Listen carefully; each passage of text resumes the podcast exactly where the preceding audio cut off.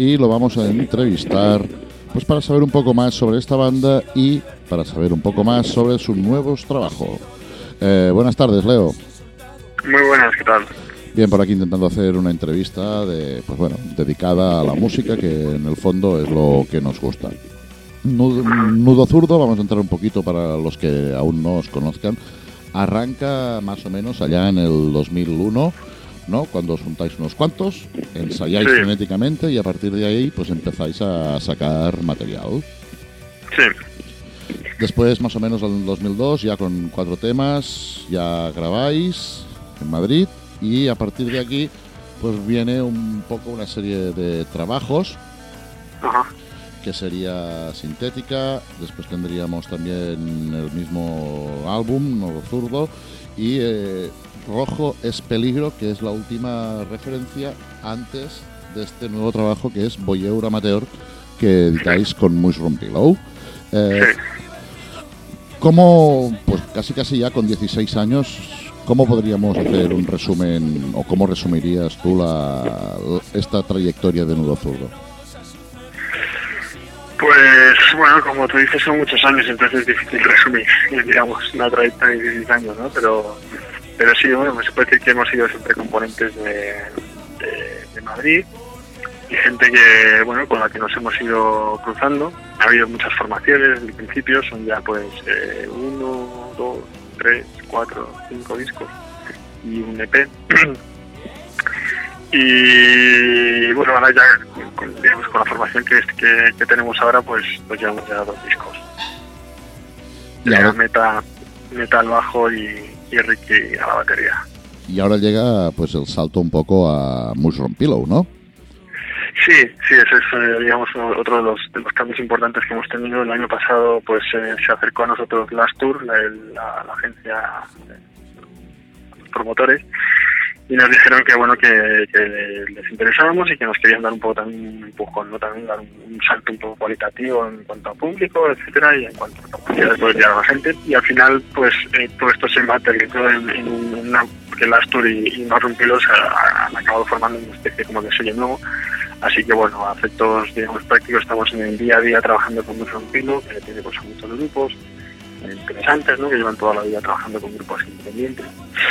Y al mismo tiempo también eh, indirectamente trabajando con las ¿Es difícil ser un grupo independiente?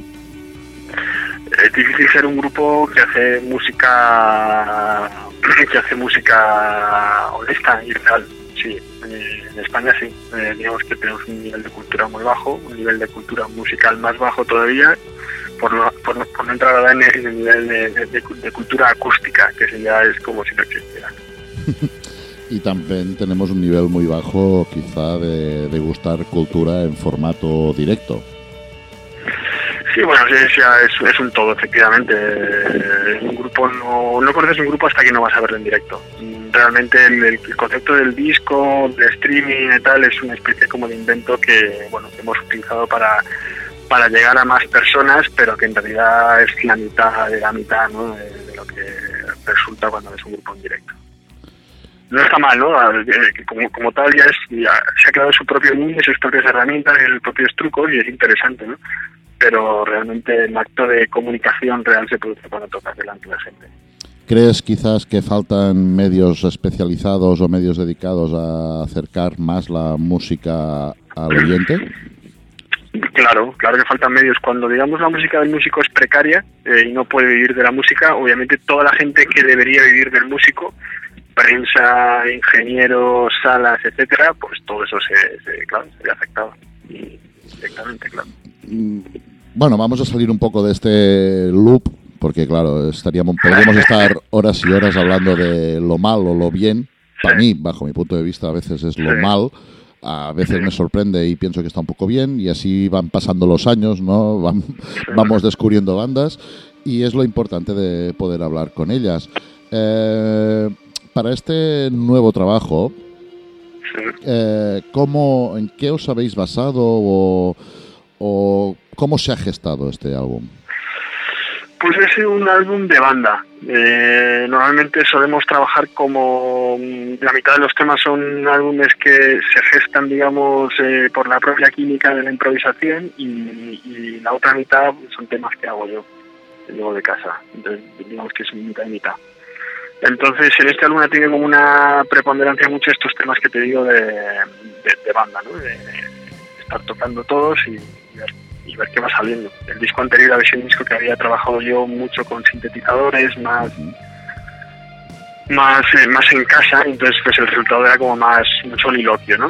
Que también es interesante porque había menos interferencias, ¿no? Y, pero eh, este último disco ha sido un disco más hacia afuera, más, más de rock, a fin de cuentas. ¿Más de rock? Mm, pero olvidando los sintetizadores o no? Bueno, no olvidándolos, pero poniéndolos en un segundo, tercero o cuarto plano, digamos más como arreglos que como, que como instrumentos principales. Y llegados a este punto, ¿qué tema quisieras que sonara ahora de nudo zurdo? Bueno, pues eh, no sé, si me vas a elegir, eh, te diría mejor Jaula de Oro pues os dejamos con el tema que ha escogido Leo, al cual estamos entrevistando.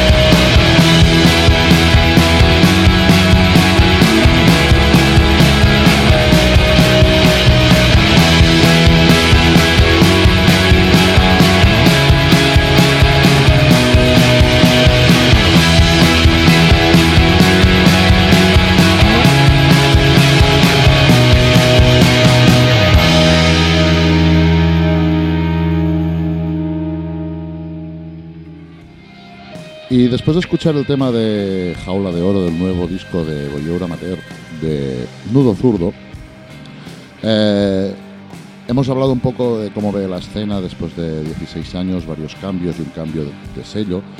Eh, ¿Vuestra línea encaja con los grandes festivales o os gusta más estar en, presente en las salas?